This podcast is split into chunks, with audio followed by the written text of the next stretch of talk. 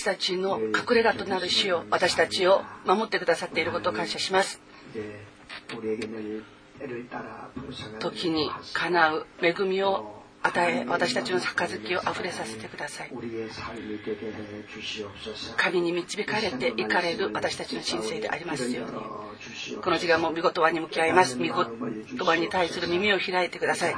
悟る心を与えてください。主の見言葉を悟って幸いを生きることができますように。イエス様の皆によって祈ります。アーメン今日恵みを受ける神様の御言葉ヘブルの中一章。24節から26までの御言葉です。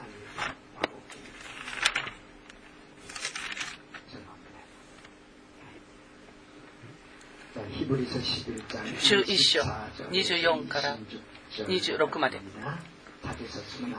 ヘブル11の24から26信仰によってモーセは成人した時パロの娘の子と呼ばれることを拒み儚い罪の楽しみを受けるよりはむしろ神の民と共に苦しむことを選び取りました。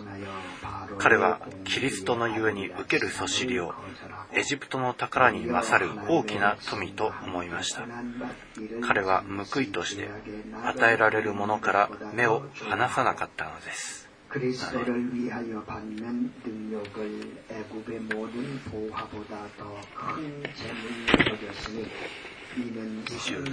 から26 24から26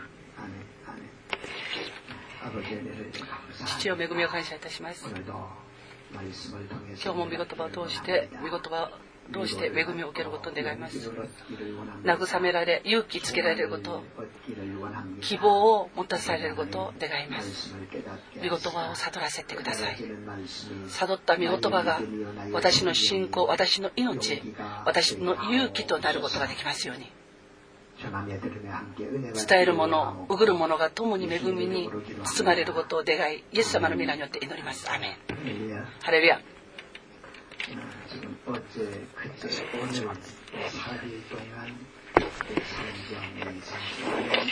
日間のもの間多くの苦難にぶつかりながら成功に満ちた人生を生きた私たちの先人信仰の先人を見習いながら私たちが人生を生きる時多くの困難にぶつかりますけれどこの困難を信仰によって打ち勝ち信仰の先人らのように成功的な人生を歩みたいと思います。私たちの条件を見ればこっぴどいです。でも聖書に現れるこの信仰の先人たちの困難に比べれば私たちの困難は本当にたやすいものだと思います。今日見言葉を通してたくさんの恵みを受けましょう。アメン。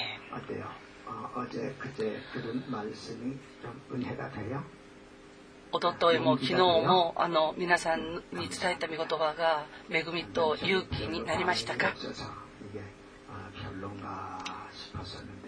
皆さんにとってそれが勇気づけられる御言葉まだ祝福の御言葉であったとするならば感謝です今日私たちはモーセを見ます。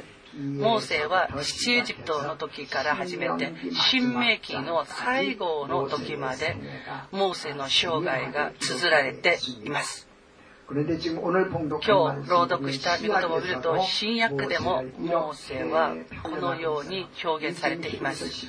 ヘブルの中一章というのは信仰の章ということで信仰によって生きた先人らの歩みを事細かく表現しています。この御言葉この時代から恵みを受けなければならない。モーセはこのパロの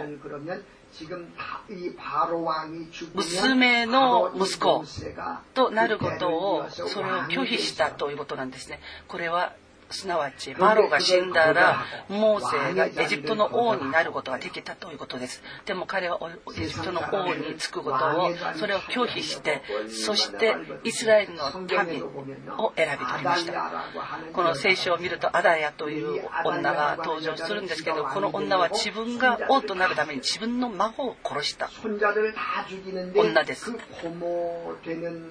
そのおばというヨアスその人が隠して一人をあの隠して育て7歳になった時に、えっと、王位につかせそしてこの悪どいこの孫までも殺した女を殺しました。この女悪どい女誰の娘だと思いますか？アハブ王の娘です。悪どい人間からは悪どい人間が生まれるのです。聖書で一番悪どい女って言ったらみんな誰を思い出しますか？普通はイセベルと言いますけどアハブのあの奥さんイセベルです。イセベルが産んだ子供がアダリアですだからお母さんから学んだことをそのまんま実行してその孫を殺したんです。人の命を何とも思わないこの血を受け継いでしまったのです。私今孫が3人います本当に可愛くてたまりません。あんな可愛い孫を殺したとはもう信じられません。でもモーセはその王の意をつくことをしてました。なぜでしょうか？神の友と神の民と共に苦難を受けることそれを選ぶモーセだったんです。世のその富権威ちょっとの間そのエジプトの王になることより神の民と共に苦難を受けることをもっとあの喜んだということです。なぜでしょうか？神の御国に行って永遠なるその報いを受けることを望みながらこの世の王の意を捨てたのがこのモーセです。本日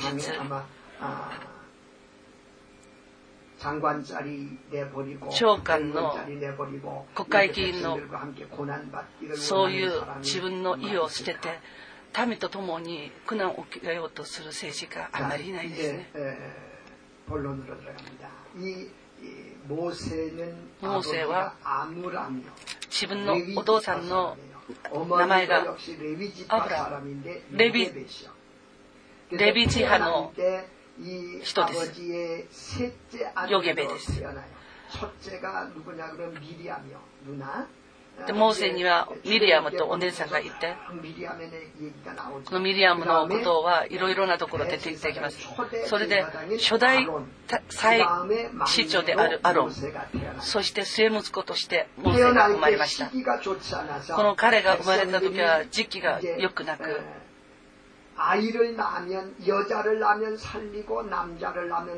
ユダヤ人が男の子を産めば殺し女の子を産めばあの生かされるそういうこっぴどいあの時代でしたあれだけエジプトにおいて彼らはしんどい思いをしていたのですモーセは生まれながら本当にもうすごいコピドイツ時代に生まれたんですけれどでも彼が生まれた時に彼があんまりにもあんまりにも素晴らしいあのあの風貌を整えて生まれたから親は彼をもう見捨てることができませんでした。ずっと家に隠して育ていたんですけれどモーセの声が大きくなることにつれてそのモーセを家では育てられなくなりました。彼らは一つの発酵を作りそして自分の子供をそこに乗せてそしてそのナイルの川に浮かべました。浮かばれたモーセは神様の恵みによってパロ王のその娘のところに届くようになったのです。モーセがモーセがそのパロの娘の手に渡って行った時。その時彼は、えっと、泣いたんです。その泣いたその声が声がか細いからこのパロ王のその娘は心をかたくなにすることはできませんでした。赤ちゃんの綺麗な赤ちゃんがか細い声で泣いていたからモーセは救われたのです。パロ王の娘が彼をあの連れてってそれで自分の子としてそれでモーセと名前を命名しました自ら拾ったということですモーセは神の家で一番忠誠な働き者。そしてこの地上で一番柔和なものとも表現されています。このモーセがこんなに忠誠深くそして柔和なものになったのは理由があります。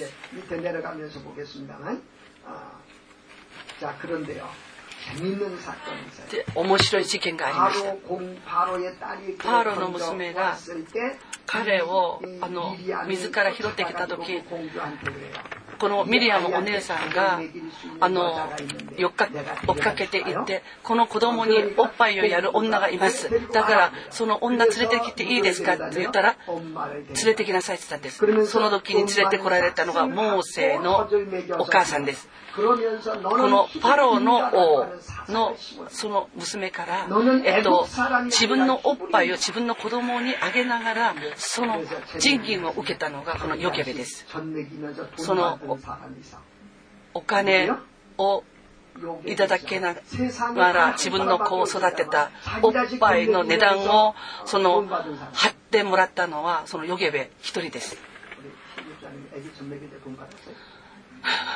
シンさん、子供おっぱいやるときお金受けました？ある子供に、えっ、ー、と、お母さんが、あの、お使いをさせました。小遣いちょうだい。小遣いちょうだいって言いました。そして、項目を全部、スーパーに行った値段500円。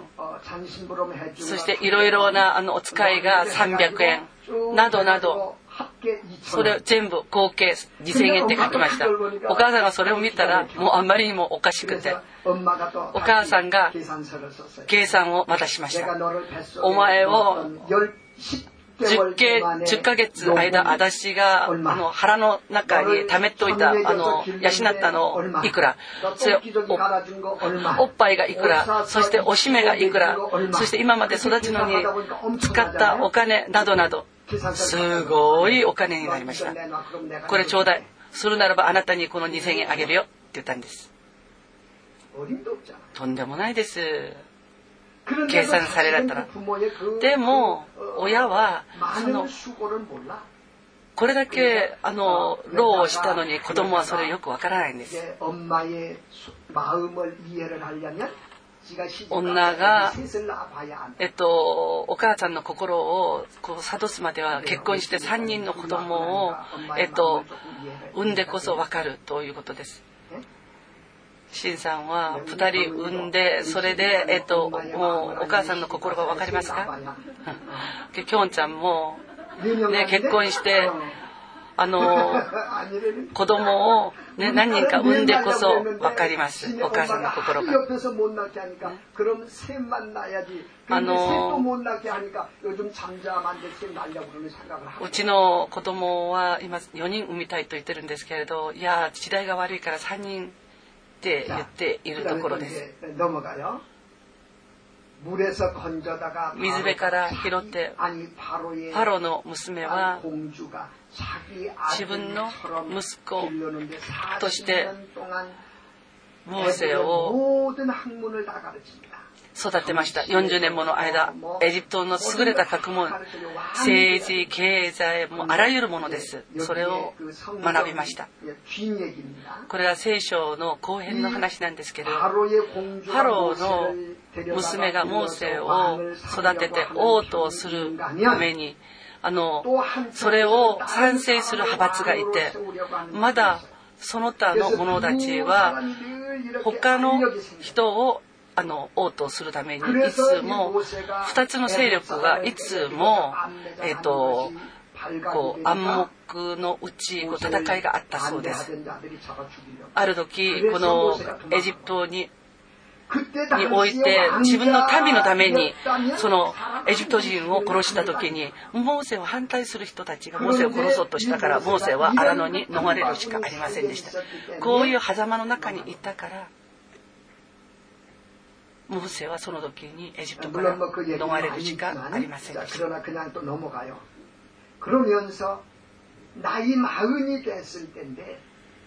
彼の年月40歳です自分の民が苦しむ姿を見てそして自分の民族をね苦しめる者を殺しました。それで埋葬しました。その翌日行ってみるとユダヤ人同士が喧嘩をしていました。それを見て仲立ちをしました。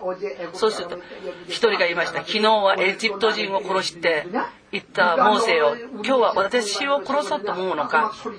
お前は私の王なのか、私の権威者なのかと大きな声を出しました。自分が人を殺して殺めたことをそれは誰も知らないと思ったのに、それを見た言った人がいる。どういうこと恐れおののき、彼は荒野に逃れて、そしてある人のところに逃れ、そこでジッポラとあの出会い結婚をしました。そして息子一人を産み、エリエセル。違法であの私は客となった。そして二人の息子名は、息子は、えっと、パロの王のあの手から私をあがなったという名前を付けました。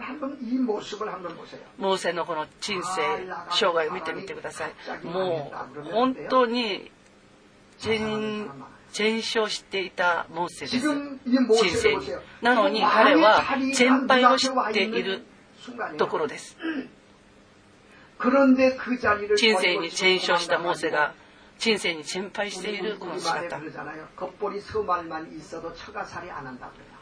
彼はもう荒野に逃れて羊飼いになって違法人の、ね、使いイドロのところに行って40年もの間羊飼いをやっています王様の意につくべきこのモーセがもう繰り返されてそれで羊飼いになっているモーセです。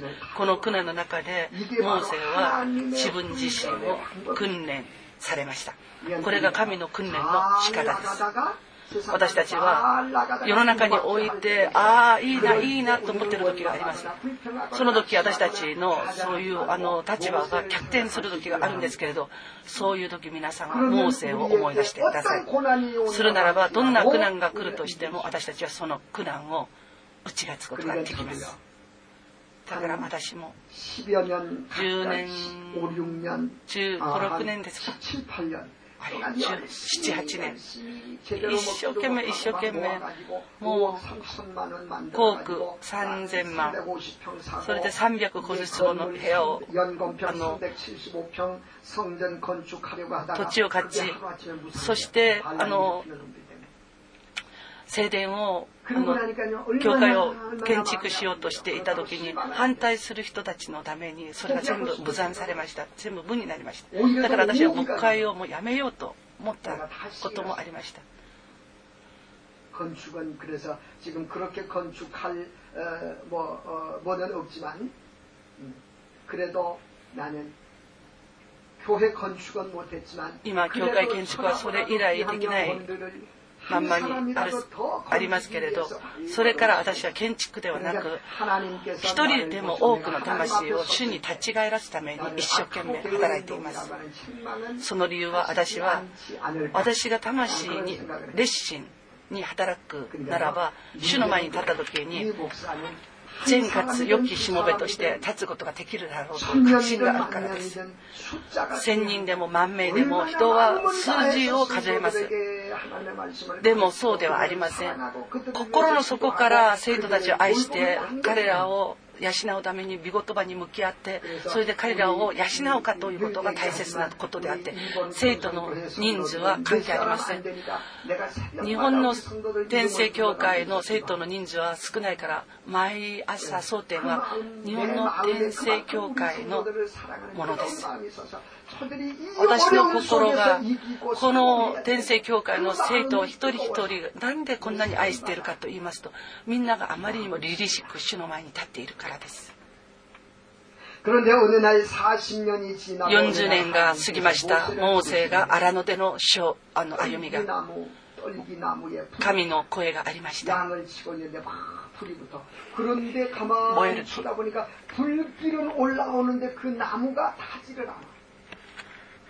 이상하다 싶어서 가까이 가봐요. 그러니까 하나님의 음성의 순간에 들려옵니다. 모세야. すると主の使いが彼に現れた芝の中の火の炎の中であったよく見ると火で燃えていたのに芝は燃え尽きなかったモーセは言ったなぜ芝が燃えていかないのかあちらへ行ってこの大いなる光景を見るとしよう 主が彼を横切って見るのをご覧になった神は島の中から彼を呼びモーセ、モーセと仰せられた。彼は、はい、ここにおりますと答えた。神は仰せられた。ここに近づいてはいけない。あなたの足の靴を脱ぎ、あなたの立っている場所は聖なる地である。この芝の木というのは、他のところに移すとすぐ死んじゃうんです。だから食物学者がこれをあの他の土地で育てようと思ったのに絶対育たないんです。この芝の木の中で現れた主はモーセにこう言いました。エジプトに行って私の民をあがないでせヤボプが67名。そしてヨセフの家族と合わせてもう70人以上の家族が400年以上を過ぎましたそしてもうすごい人数になっていたんです。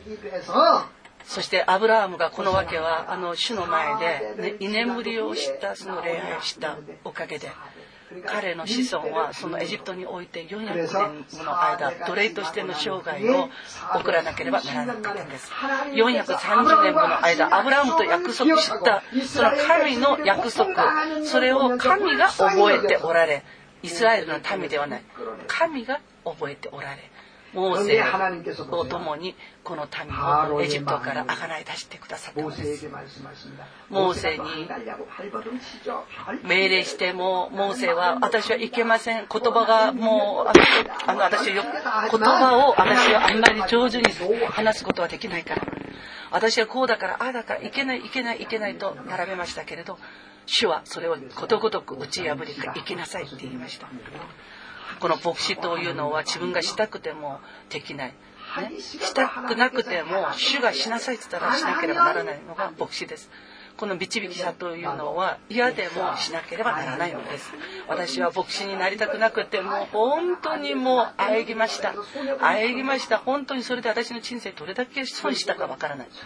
結局は私も両手を上げて、主よ私はもうよるべなきもになりました。だからあなたに降参します。それで進学校に行くと決心しました。それから神は私を顧みてくださってそして私の人生は平和になりそして私は牧師になりました。牧師になりたくないからつってねもうもうあえいていたあえいていた人がいるんですけど一人の息子を亡くしました2番目もまだあの命が危なくなりました子供が突然病気になってもう原因がわからないんです。その時に初めてこの人があの主の前にひれ伏して「ごめんなさい私ごめんなさいもう私は逆らいません牧師になります」って言って牧師になりました。その牧師さんが今言ってるんです。牧師になりたくなくてなりたくなくて、あれだけあえていたのに、教会をね、開拓して牧師になったらなんでリバイバルは起きないんだろうって。そういうことを彼がね、笑いながら言ってるのを私は聞いたことがあります。モーセを見てください。エジプトに行きたくない、行きたい、行きたくないって言ってるのに、行けって言ったから行くしかないんですね。主はモーセにこう言いました。私がパロの心をかたくなにして、彼のかたくなな心によってエジプトが滅ぼされた後にお前たちを自由にするだろうと言いました主は心をかたくなにする者は主にあって滅ぼされる人なのです。だから心が硬い人は主にあって滅ぼされる人の印なのです。だから神の御言葉を拒否して非難して神の御言葉恵みを受け入れない。幾度も幾度も受け入れない。という人は固くなパロの心の持ち主なんです。だから神の御言葉を私たちは聞いた時にそれをアーメンと受け入れそして従順してこそ私たちは祝福されます。パロのようにね朽ちるためであるんだったら皆さん心固くなのまんまそれをね貫いてください。皆さんイエス様を信じるのはあのパロのようにねなるためにイエス様を信じるんではないでしょう祝福を受けて健やかにされるためにイエス様を信じているでしょう。聖書を見るとイエス様を信じてからあの本当に財産をなくした人がいます。ザーカイです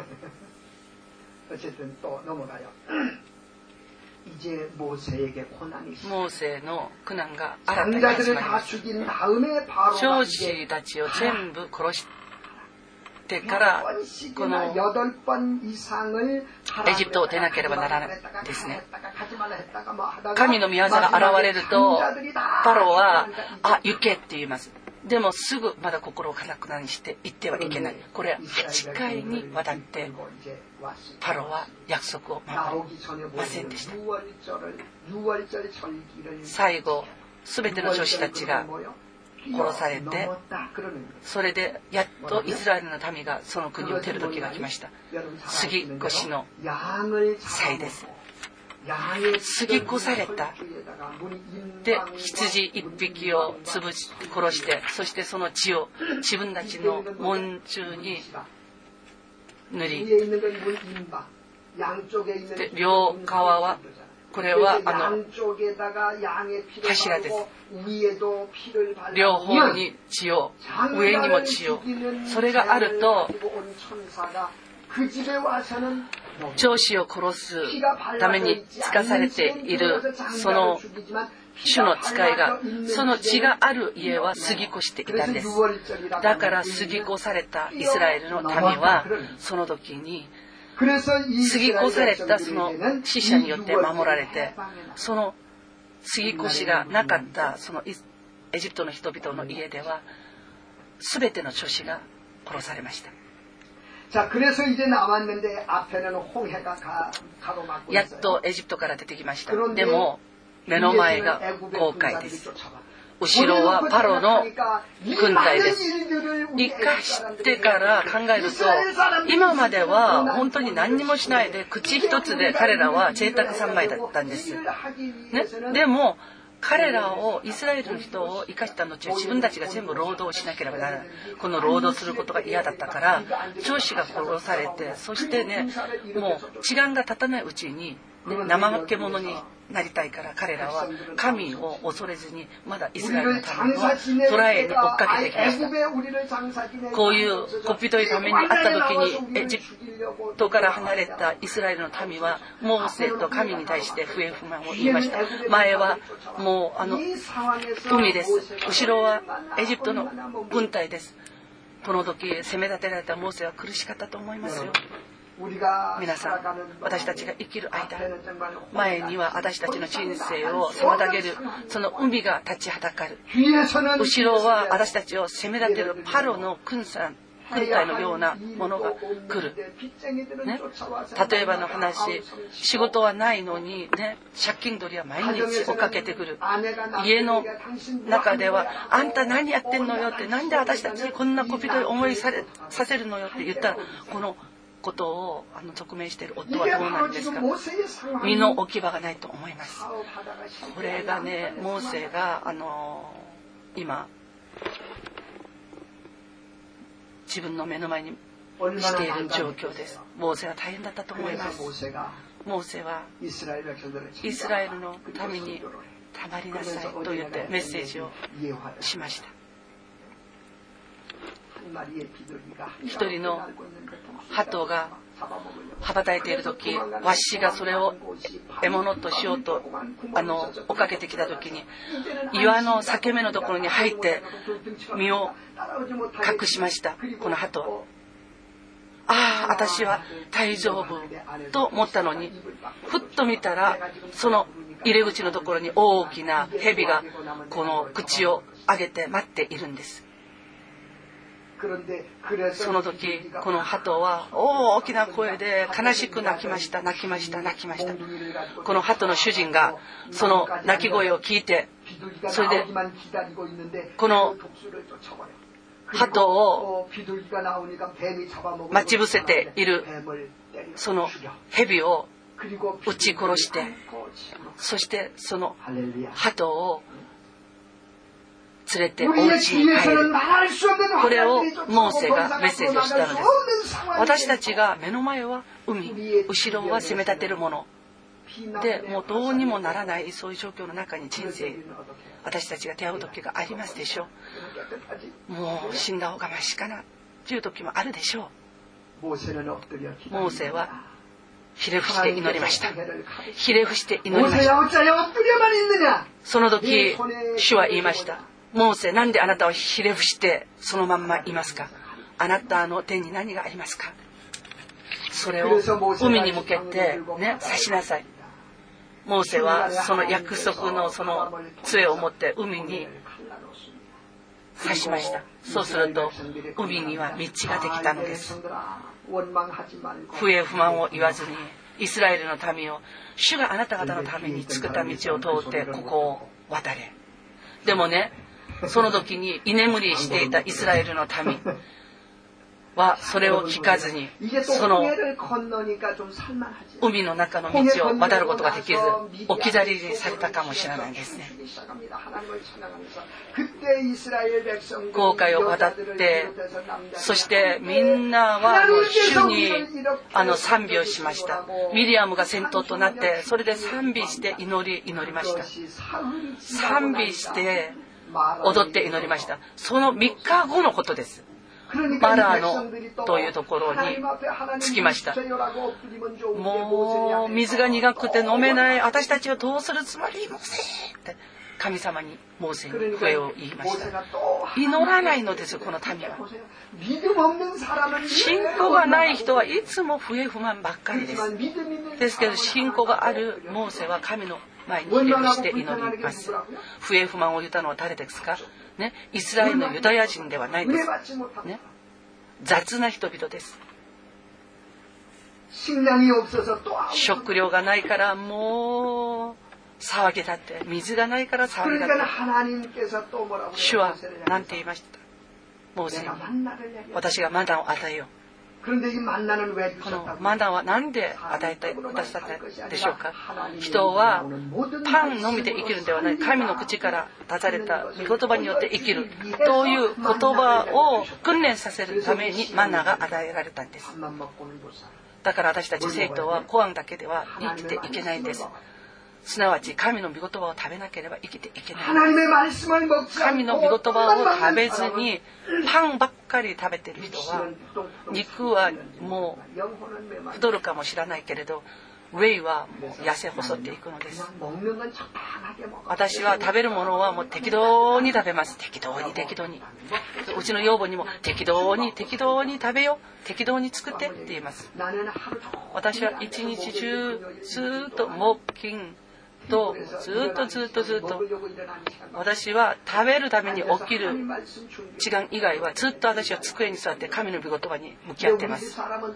うちの養母はね金曜日になると手術あの子供たちが家に集まるから何か食べ物を持たせてあげようと思っても一日中一日中彼女は美味しい食べ物を作っております。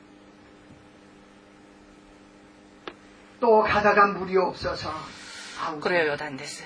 あのまだ水がなくてもう騒ぎ立ちました。その時もモーセは神に伏していたりました。あなたが持っているその杖を持ってその岩を叩きなさい。そして 飲ましなさい。そしてその通りしたならそこから水が湧きいて家畜も彼らも飲んでそして幸せな気分になりました。アマレクとまた戦争になりました。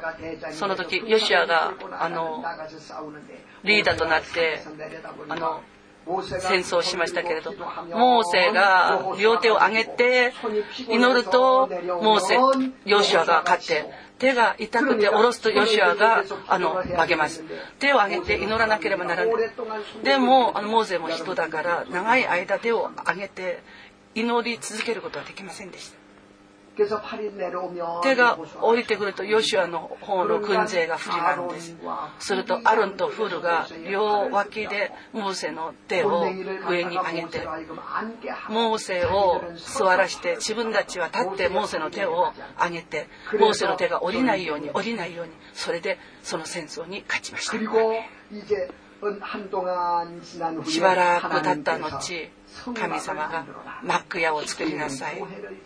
そして教会を建てなさいと命令しました。マック屋を作る時イスラエルの民がエジプトから持ち出したもの。エジプトから出てくる時イスラエルの民は自分のものだけを持ち出したんではなく、ね、自分たちが今まで、ね、本当に欲しがっていったそのエジプトの人の持ち物を全部要求してそれをもあのいただいて出ました。あの。隣人がね何を持っているのかよく見ていた人はたくさん要求してたくさん持ってきました。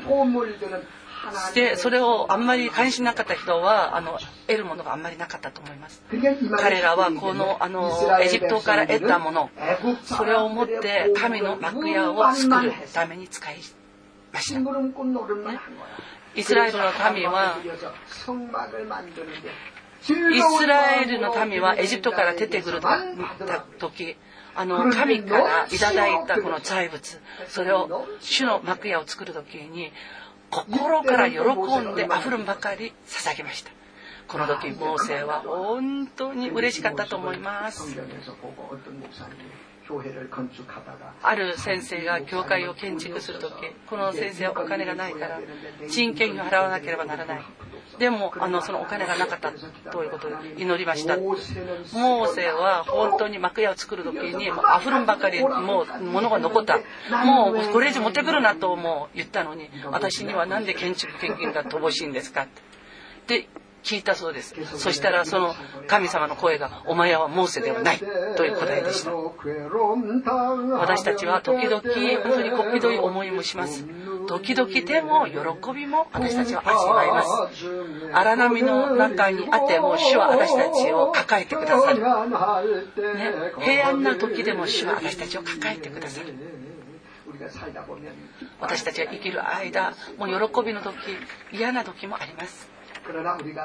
でも困難な時であればあるこそ私たちはモーセのように祈るべきです。祈るべきです。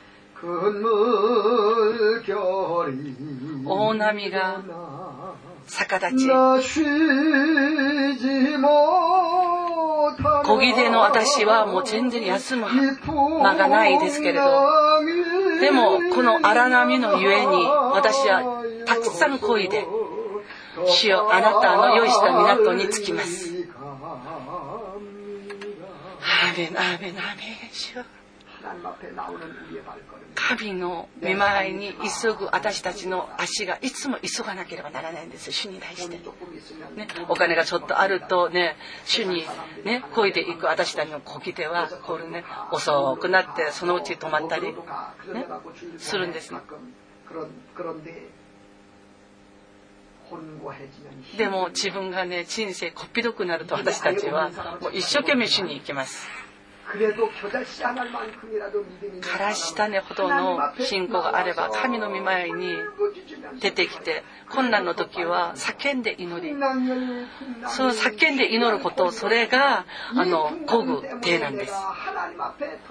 だからこの古具でである祈りによって私は神の御前にもっと近く近く行くということです。だから皆さんは困難にぶつかった時になぜ私に私になぜ私に私にではなく神が私を愛してくださってこの困難を通して私を鍛錬しそして私に祝福してくださるために主が私を今使わしていると信じて主の前で祈りのこぐことを一生懸命してください皆さんに私はよく言うでしょう。何かあった時には皆さんどうしようってひっくり返らない。でください。ひっくり返っても解決は何もないんです。ひれ伏すこと。ひれ伏すことが皆さんを安泰にします。祈りましょう。イスラエルの民は本当に心はね、もう本当に薄っぺらい人です。神が10回を与えてくださるためにモーセをお呼びになりました。モーセは水も飲まずに40日もの間、主の前で、その立法をいただくために、主の前に行ったのに、下にいるアロンを中心とした民は、40日を待たずに、モーセがもう行ってどうなったかわからない。私たちを導く神がどこにいるのかわからない。だから私たちは、金で牛を作って、この金の牛を持って私たちの神とし、私たちの導き者としようと言いました。自分たちの身につけた、ね、その、あの金を持ってきて、それを溶かして金の牛を作りました。40日を待った中です。世を生きる間私たちが困難を受けるんですけれどこの困難というのはないと思われるでしょう。でもそんな長くないんです。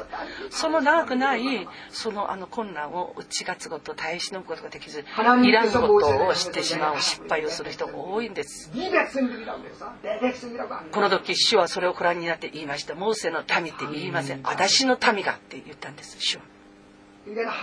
私の民が。このように私に反逆をする反逆する。彼らを全部殺しあなたの家族だけを残しあなたを大いなる民族とせよと主は怒りました。モーセがその言葉を聞いて10回をいただいて下を降りて山を降りてきてみるとヨシアに聞きました民が今賛美しているのはあれは何なのかってあれは勝利の歌ではないでしょうかってヨシは言いましたモーセは違うと言いました。金の牛を作ってムーセの奥さんを捕らえてそれであの縄で縛ってそれで金の牛の上に乗せてモーセの奥さんを殺そうとしていました。でそれを見てモーセはもう怒りました。そしてそのことを見たモーセは神にひれ伏して祈りました。主よ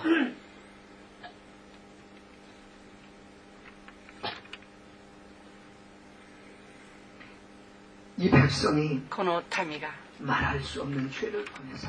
言い尽くせない罪を犯しました。でも神を許してください。もし神様が彼らを全部滅ぼすならば他の民族がこのことを聞いた時に彼らの神はカナンの地に彼らを連れて行く力がないから。道の道の途中で殺したと言います。私の名前をあなたの命の本から削除するとしても彼らの命を助けてくださいと。彼は自分の命を懸けて主の前で祈りました。どれだけこの民を愛したんでしょう。自分の命を懸けて自分の命を懸けて民の命を求めたのです私が地獄に行くとしても彼らを天国に生かしてくださいと皆さんは祈ったことありますか？ないでしょう。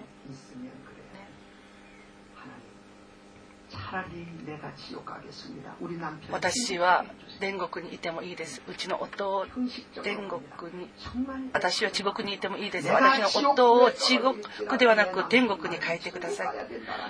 もう本当にひとときでもこの趣を持って皆さん、主に祈ってください。するならば夫は、妻は救われます。こういう愛する心がないから、その夫、妻の命は救われないのです。モーセは自分の民族です。モーセに対して時時に時に笛を不満、そして石打ちしようとしているその民です。ですけれど、モーセは彼らを生かすために自分の命を差し出して主に勝負をかけたんです。ここでモーセの、ね、仲買のその祈りを見ることができます私たちは自分だけの祈りではなく周りの人々のために祈ること仲たちの祈りが本当に必要です。生まれたてのその信仰だったら自分だけの祈りでもいいでしょう。小さな子供は分けることができないんです。ちょっと大きくなってから分けることが分かります。信仰もそうです。幼い信仰は自分だけの信仰です、ね、祈るも1分もできないんですね。1分もね。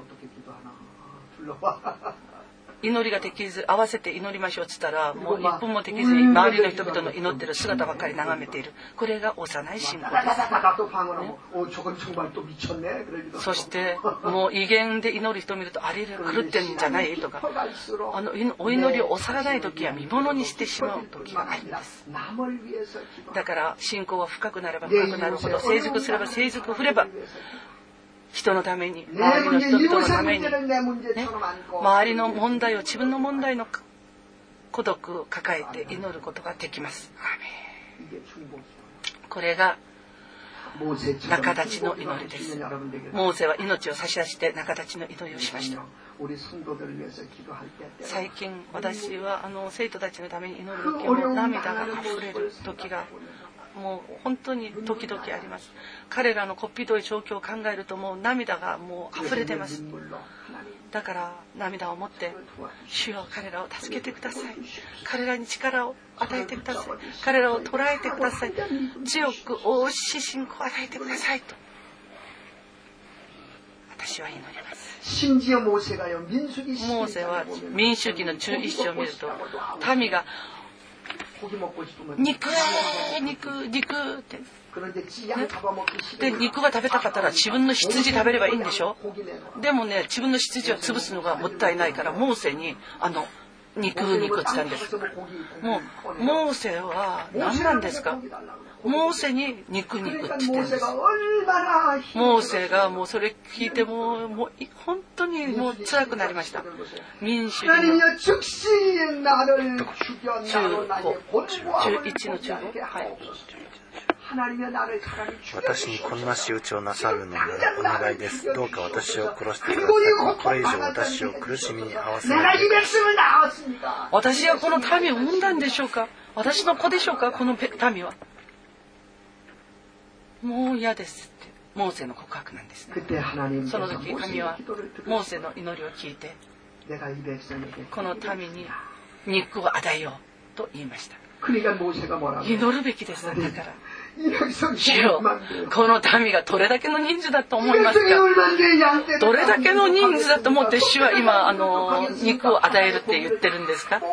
ねここにある、ね、羊ね馬全部潰してもこの民が口に入れるほどの肉にはなりませんと言いました。神はまだモーセに言いました。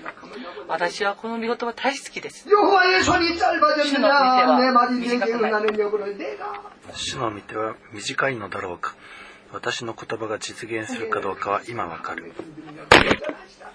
主の力後悔をね渡らした力そして岩を割って水を飲ませた力マナを食べさせた力それも今も依然とあるということです。皆さん落胆しないでください。依然として力ある神様を信じてください。ヘブル。버 리고지하에쫓겨가가지고지하양삼사시험에는지하에서1년에서1년동안내가이말씀을잡고기도했환란날에나를부르간난의日に私を내가너를건드리면 呼びなさい。私があなたをあがなう。あなたがあがなわれた後、私に栄光を返す。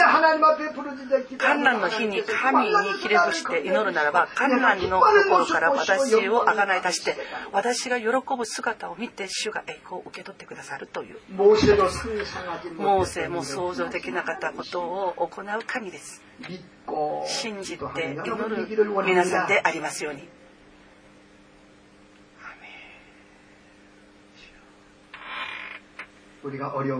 私たちが困難にぶつかると失望しやすい。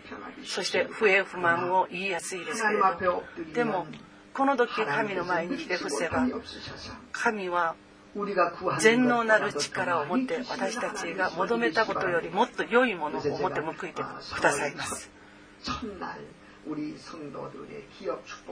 毎月私あの初めての手術私は企業のために祝福の祈りをします。サムエル書ハンナの場所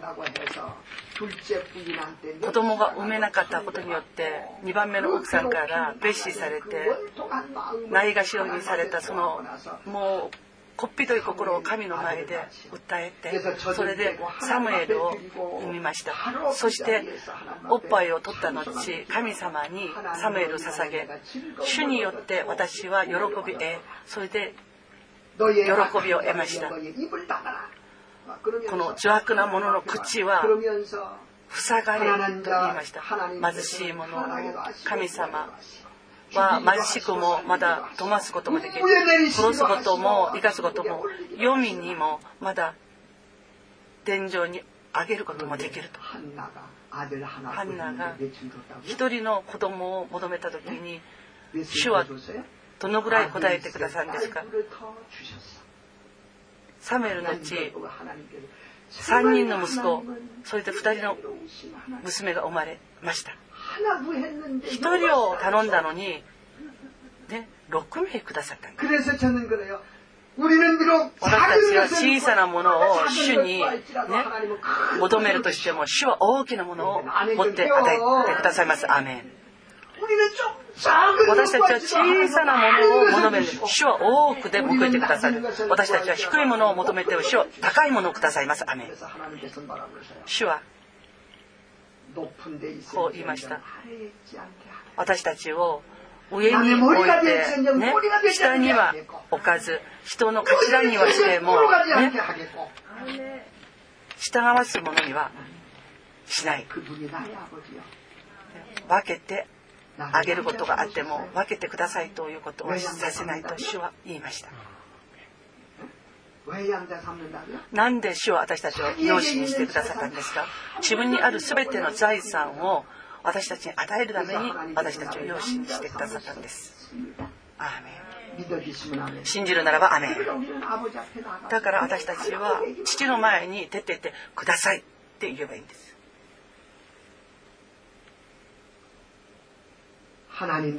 神様は選んだものの川にいつも立ってくださいます。選ばれた私たちの川にいつも立ってくださるんです。私のシンさんと私が何かあった時はシンさんと私栃木の川に主が立つと思いますか？栃木に主がつくと思います？同じじゃないですかって言ってるんです。金文生とは？新さんのあの川に主が立つ新さんは主が誰を可愛がってくれるか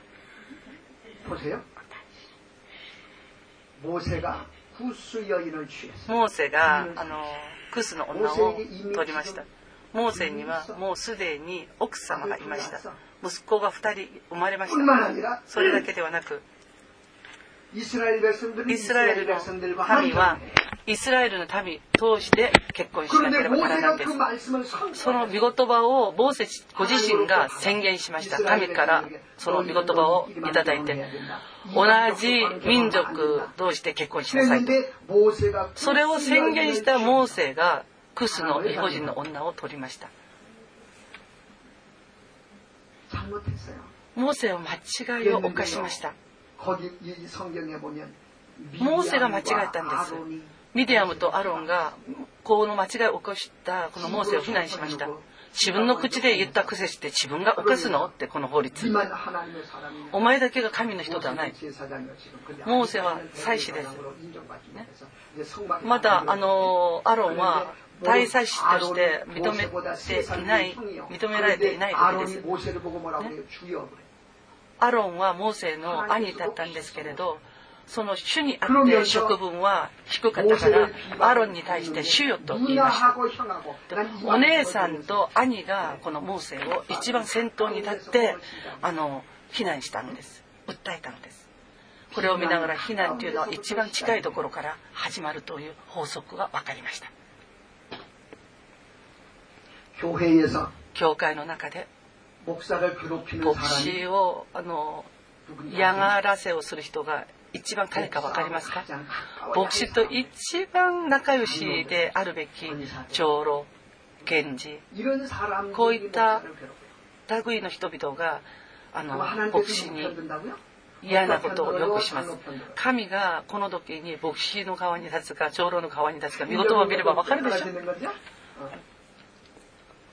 ビディアムは雷病にかかりました。神が打ったから彼女は雷病になりました。民主主義の10章7節私のしもべ、モーセを誹謗中傷することを恐れおののかない。なんで彼を私が立てたモーセをお前たちがあの打つのか彼が間違ったら私が責任取る。彼が良くても私が責任取る。だから皆さん牧師があのあの間違っても絶対にかじってはいけません。かえって間違いを犯しているその牧師のために祈ればいいんです。牧師が何かしたってね見たこともないことまでもね言いふらしている人ラッパのように吹いてるこの人たちがいるんですねこのミリアムのように大病になってしまうんです霊的な。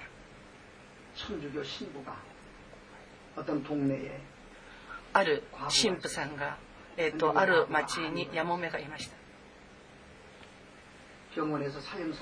病院であのがんの地形宣告を受けてあのその家に帰ってきて死の日をあの待ち望んでいるとか毎日その神父さんがその家に行きました。信者の中2人の女が。いつもラッパを吹いているんです。うちのあの神父さん、あの、やもめさんといい仲みたいよって、毎日毎日あそこの家を通ってるよって、それでラッパを吹いていました。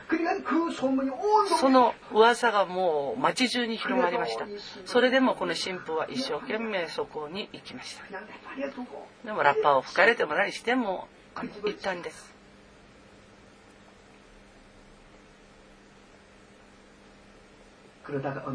ある日、死にました。お葬儀をしました。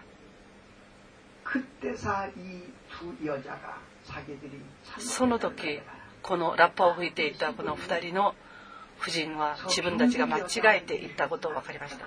病気にかかって死にゆく日を数えていったこの夫人のために神父様は毎日毎日そこを行って、ね、祈りそして慰めを与えていたんだなってそれを知ってその神父さんにあの謝りましたそしてそれを聞いたこの神父さんがあの羽を2袋持ってきましたそして風吹くところに行ってこれをあの何のわけかわからない。それもわからないで、この羽を2袋、それで、それをあの離しました。全部もうあの羽が飛んでいきました。全部飛んでいきました神父様。行ってそれを全部拾ってきなさい。行ってその羽を全部拾ってきなさい。行ってみたら何にもないんです。全部飛んでいて。手ぶらで帰ってきました。全部飛んでいて何もありません。だから拾えませんでした。神父はこう言いました。あなた方がねないがしろにして言ったその噂話がどれだけ私のあの傷になったか分かりますか？その死にゆく人の心はどれだけ、ね、すざましくして傷つけたか分かりますか？言葉を軽んじてはいけないということです。だから人のね噂話をしてそれで人を傷つけたりしてはいけないんです。私はもう本当にそういう人を見るとね ああ主よあの口はもう主がもう本当に塗ってくださいって。もう縫い合わせてそういうことを言えないようにしてくださいっていうことがもう本当にもう言いたいくらいです。モーセに反逆をしたのはあのお姉さんと兄です。本当にこのモーセは苦しかったと思います。クスの女をなんでモーセは寝取ったんですか、ね、政略結婚です。これは。あんまりにもクースとかいろんなねあのユダヤ人じゃない人々くっついてきた人々がくっついてきたは反対してもう不平不満ばっかり言って人を先導するからその中で一番あの大きな勢力であったこのクスの女を取って結婚すればクースの人々はこの女のおかげで自分にとってあの反逆者ではなく協力者になってくれるんじゃないかなって思惑があったからその政略結婚をしたんです。でそれを一番わかるはずのお姉さんと兄がね自分に反逆したんです。もう本当に苦しかったと思います。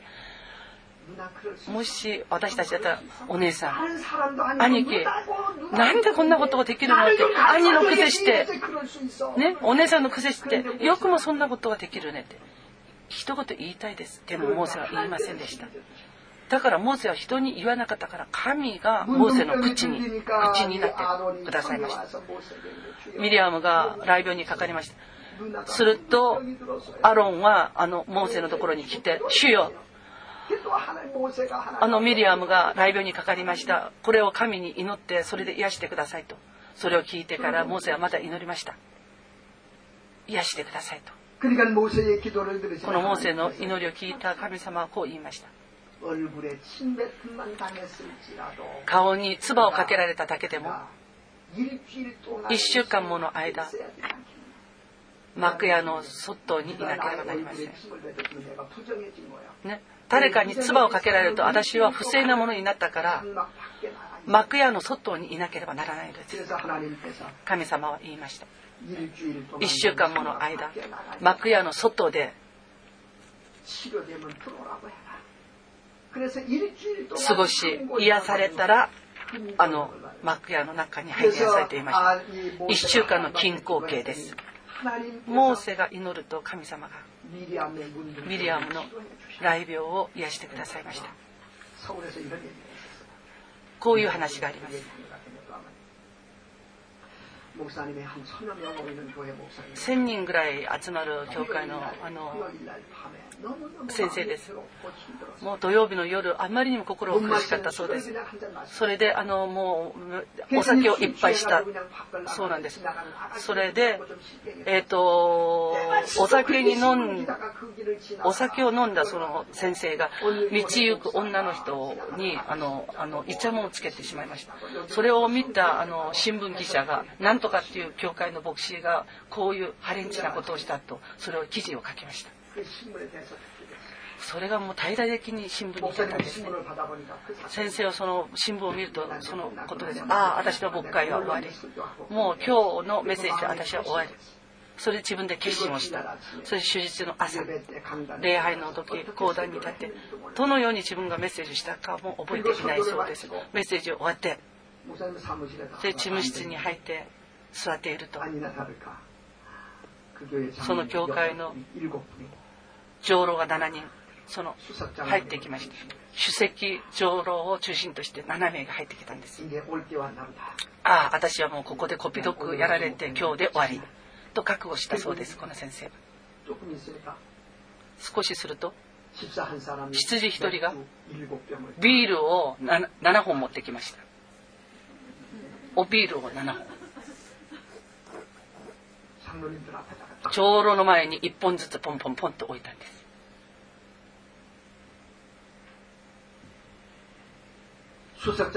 主席長老が瓶を開けました。でみんながもう瓶を開けました。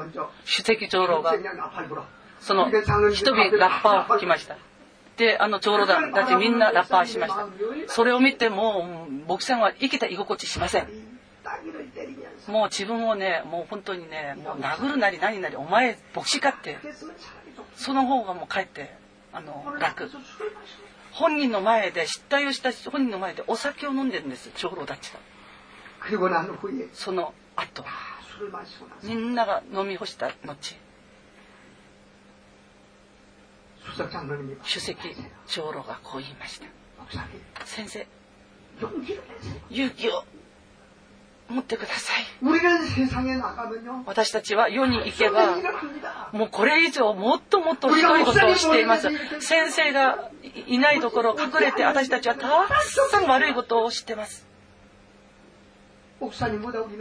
先生より私たちはもっともっと悪いことを、罪を犯して悪いことをしています。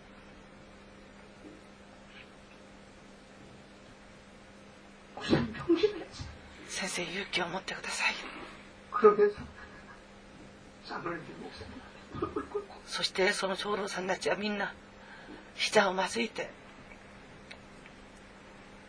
자기들의 과거의 잘못들 自分たちが 이루시면서 あの犯した罪一つ一つを告白しましたそして牧師さんに勇気を 그 교회에서 足してくださいということを話してその結果その牧会は続けられて素晴らしい 牧会が今も続けられているということです。私たちリーダーするものはあのなんかあの知ってがすとすぐパレてしまうからすぐ人々にあのいつも私たちはこっぴどくやられがちなんですけれどでも私たちはその人を打ち打ちながら石打ちしながら自分の隠れた罪は言っていません。神は牧師。そして生徒どっちの側に立つんでしょうか？牧師の側に立ちます。わかりましたか？皆さん。なぜかと言いますと牧師は神様が立てたからです。旅では2回にわたってサウル王を殺すことができました。でもそれできなかったのは神様が油を注いで王としたから間違っているならば神様がそれを始末するから。だから、旅では2回にわたって命を取ることができても、それをしませんでした。皆さん、これ本当に大切なところです。皆さん、本当に大切なことです。イエスよ私の手を捉えてください。本当に疲れ果てている私の手を。嵐の中、私は主を望みます。主よ私を捉えて光に導いてください。アメン主アレルヤ重ね重ね私の人生には大波、小波が打ち寄せてきます。イエスよ私を助けてください。私を助けてください。叫ぶ私の声を主よあなたが聞いてください。私の手を捉えて私を導いてください。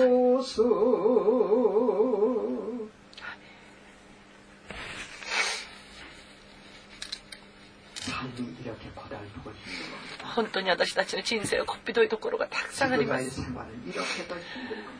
人の前でリーダーしている指導者、牧師は本当にもっとこっぴどい時がたくさんあります。モーセのような人であっても、モーセの失態がまだここであります。モーセのように、こんなに素晴らしい人物でも失敗をしました。なぜかわかりますか？民主主義の20章。カデスに、そこでもまだ飲み物がなかったんです。人は本当にもうあのまだ叫び立ちました。水がなければ祈れば神様がくださるのに、ね、だからもう水がありません。モーセを神に祈って私たちに水をくださいって言えばいいのに不平不満を言うのです私たちをエジプトで埋葬するところないからここまで連れてきて私たちを喉を乾かして殺すのかと笛を言いまして神様がその時モーセがひれ伏した時にまだ答えてくださいました。70名の長老たちを抱えて私があなたに与えたその杖を持ってその民の前でその岩を刺すだけでいいよって言ったんです。命令しなと岩場よそこから湧き出なさいって言いなさい。モーセが怒り狂ってその自分の杖で岩場を2回打ちました。そのためにモーセはあれだけ望んでいたカナンの地に入ることはできませんでした。なぜか分かりますか神様は命令しなさいと言ったんです。なのに彼は2回打ったのです。いつも私が言います。私たちの信仰生活は自分の経験でしてはいけません。ああ、この間もこうだったからこうしようっていう。あの教会ではこうだった。そういう人に私はあの教会に行っていいよって言います。信仰生活は経験でね、語るものではありません。信仰は自分の感情の起伏でやることでもない。感情の起伏によって信仰生活している人は本当に結構多いです。気分が良ければ神の前に出てきて気分が悪いともう主の見舞いに礼拝することもしない、ね、夫婦喧嘩しても嫌になっちゃった。ああ結教会行かないっていう人もいるんです私のあの知り合いの牧師さん。あのもう全部準備して待っているのに奥様がもう本当にまだあのあんまりあの整えられていないんですね。そうするともうそれが喧嘩になっちゃってその日教会行かなかった日があった。そうです。だから感情で信仰生活をしてはいけないんです。経験でしてもいけません。この間はこうだったからああだったから気分のよよしよいい時でも教会行く気分が悪くても優れなくても教会に行くべきです誰かと喧嘩しても教会行くんです悔い改めてそしてまだお家帰ってね和解しなければならないでしょ神はこう言いました兄弟同士争い争ったことがあるならばその捧げ物を持ってきたとしてもそれを主の見舞いに置いて和解をしてから帰ってきてその捧げ物を捧げなさいと言いました。そこまでいかないとしてもね礼拝に来て悔い改め帰ってからまた和解をするまでの信仰を持ち持ちたいと思います。ね、気分の良さで教会来たり来なかったりそういうことがありませんように。皆さんお願いします。だから誰かと喧嘩しても、ね、日が沈む前にあの和解してください。アメ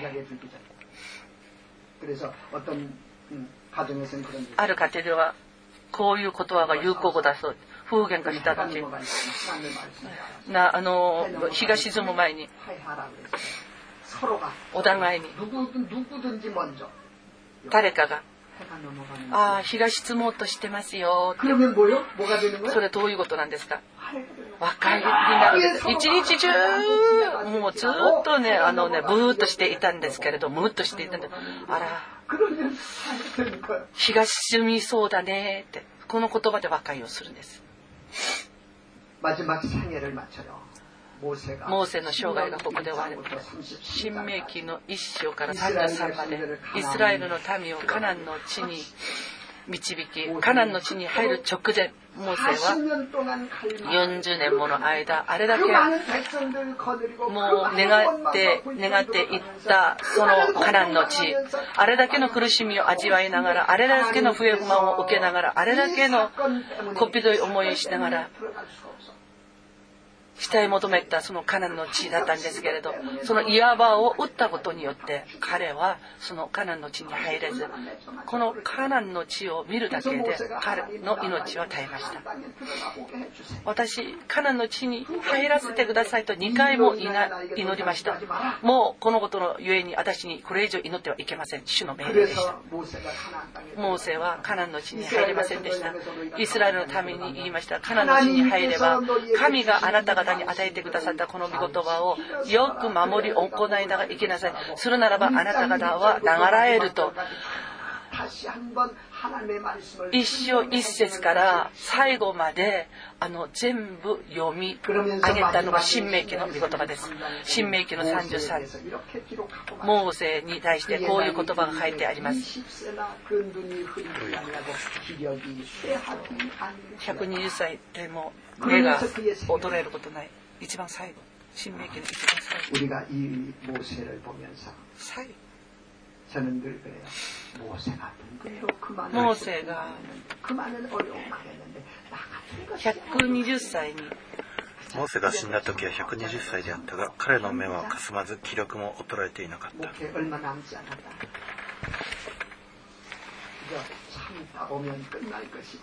목회 얼마 남지 않았다. 그저 참다 보면 끝날 것이고 그러다 보면 또 하나님 앞에 하게 되겠지.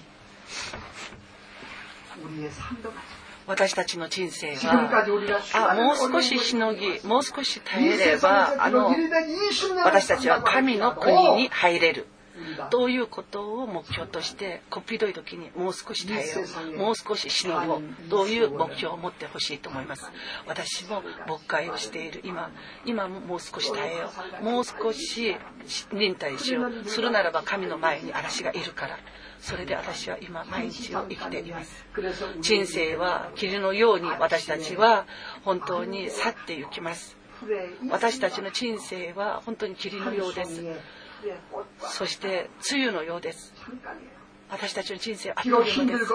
今こっぴどいとしていても皆さんし耐え忍んでください。神の御国の栄光が皆さんを待ち伏せていますから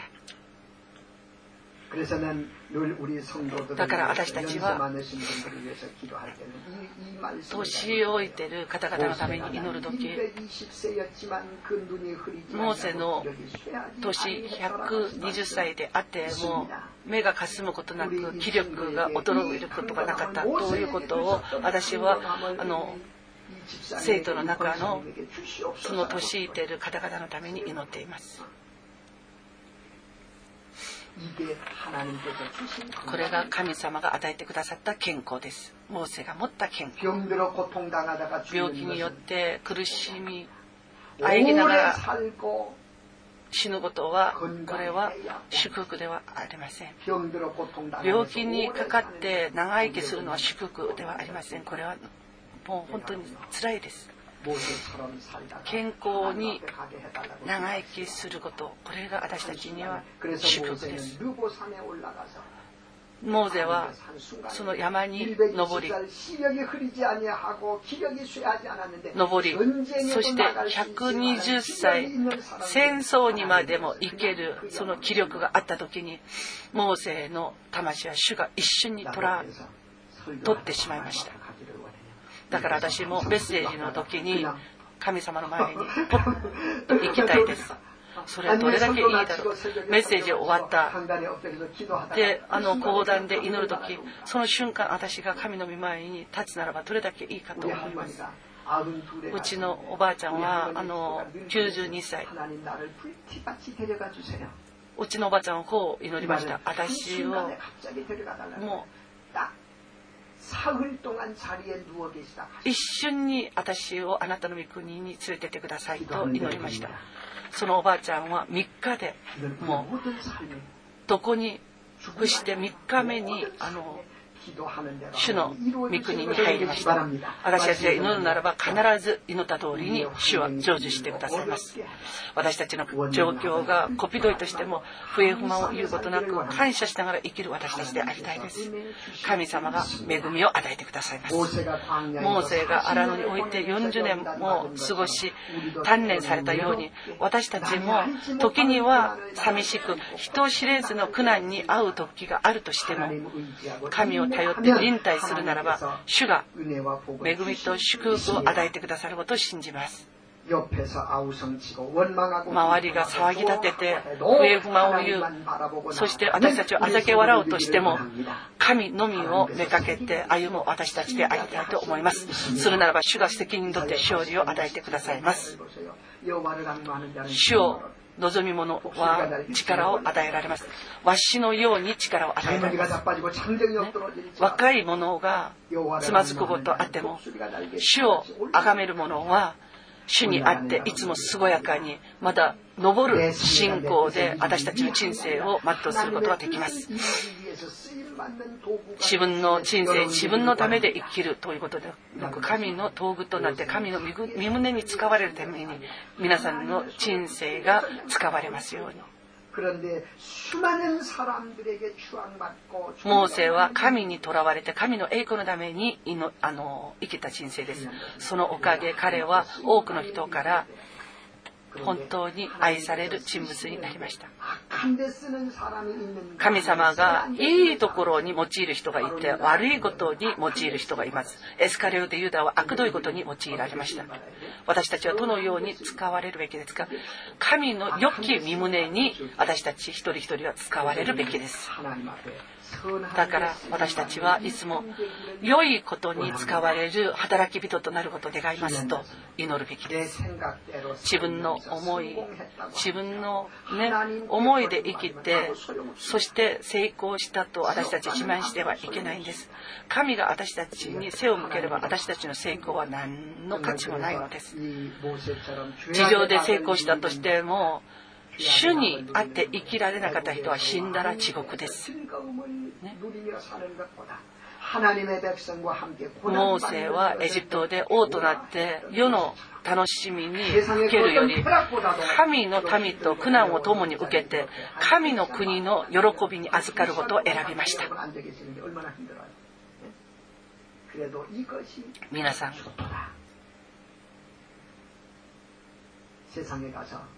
世においての快楽よりここに行って祈ることここにいて礼拝することが幸いです。アメモーセのように神にまだ良き身胸に使われる皆さんでありますように主の皆によって祝福します。今日も神様の御言葉を通してまたモーセを見ながら私たちは再び悟られました。モーセのように立派であってもあれだけの苦難の中をくぐり抜いてきました。それでも彼はたった1回の失態によってあれだけ願っていった死体求めていったそのカナンの地に入ることなく彼は一瞬に神に会って自分の命を全うされそして主の身元に帰りました。主よ私の思った通りには物事はならないとしても神の身胸通りにはなることを信じます。だから見解を自分に置くことなく主に置いて主が望むことに自分を置いて生きることができますように。主の手に取られて生きて神の御前に立つ時全活良きしもべとして私たち一人一人が立つことができますようにイエス様の皆によって祈りますアーメン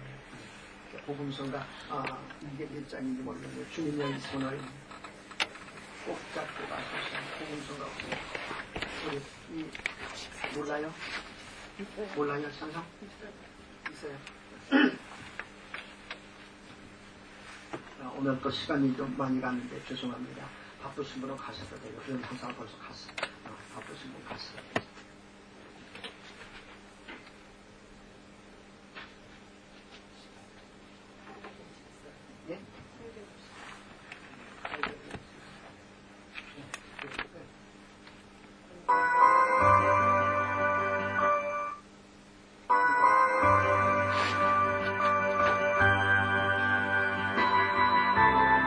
주님여 이 손을 꼭 잡고 가소서.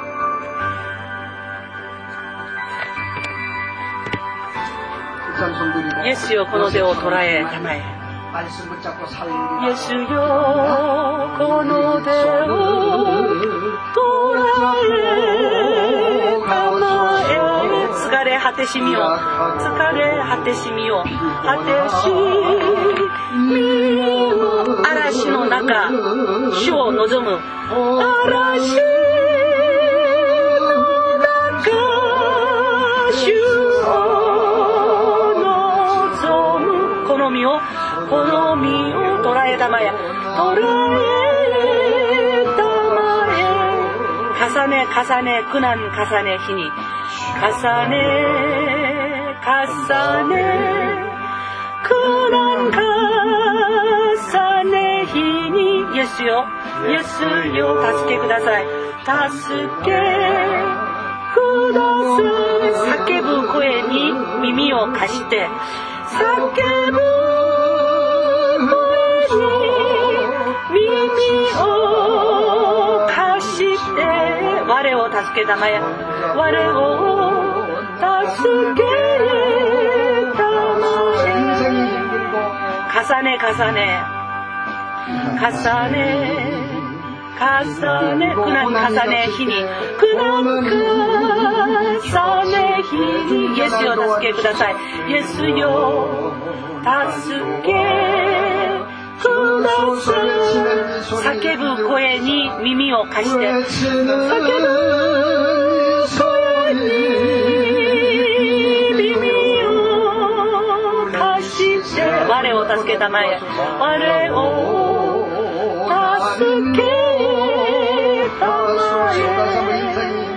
重ね重ね苦難重ね日に重ね重ね苦難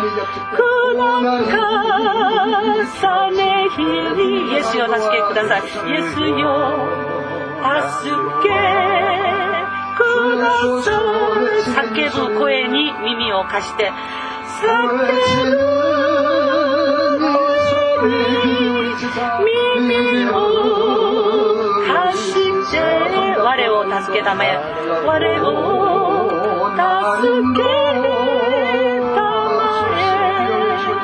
祈ります。主よハレルヤハレルヤハレルヤハレルヤハレルヤハレルヤ主を感謝いたします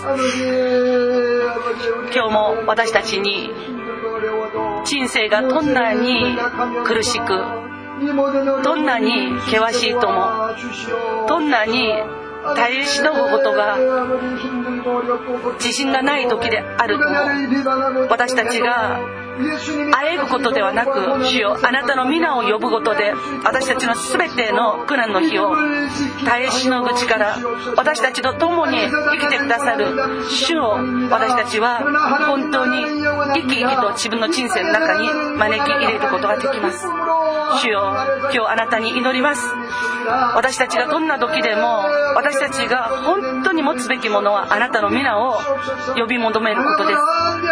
モーセが千千万万の民々が神に呼び求めることなくモーセに対して不平不満を言っていた時にたった一人モーセはいつも主の前でひれ伏して主よ千千万万の人々が不平不満を言っても手に入れることができなかった全ての必要をひれ伏して祈ったことによって手に入れそして千千万万のひれ伏せない人々に与えることができました。主よ私たちにもその信仰をください。主を感謝します。感謝します。生きる間こっぴどい苦難の日があります。波が押し寄せるようにいろいろな問題が私たちに波打ってきます。でもそういう時でも主よ私たちは不平不満を言う民ではなくひれ伏すモーセとなって勝利することができますように。大胆な信仰をください。そして全ての波を打ち勝つことができますように主を助けてください。今日私たちを捉えてくださった主が本当にこれからも私たちを捉えてくださることを感謝してイエス様の皆によって祈ります。天に増します我らの父よ。願わくは皆を崇めさせたまえ。御国を浸らせたまえ。御心の天になるごとく地にもなさせたまえ。我らの日曜の糧を今日も与えたまえ。我らに罪を犯す者を我らがが許すごとく我らの罪をも許したまえ。我らを試みに合わせず悪より救い出したまえ。国と力と栄とは限りなく汝のものなればなり。アーメン。感謝します。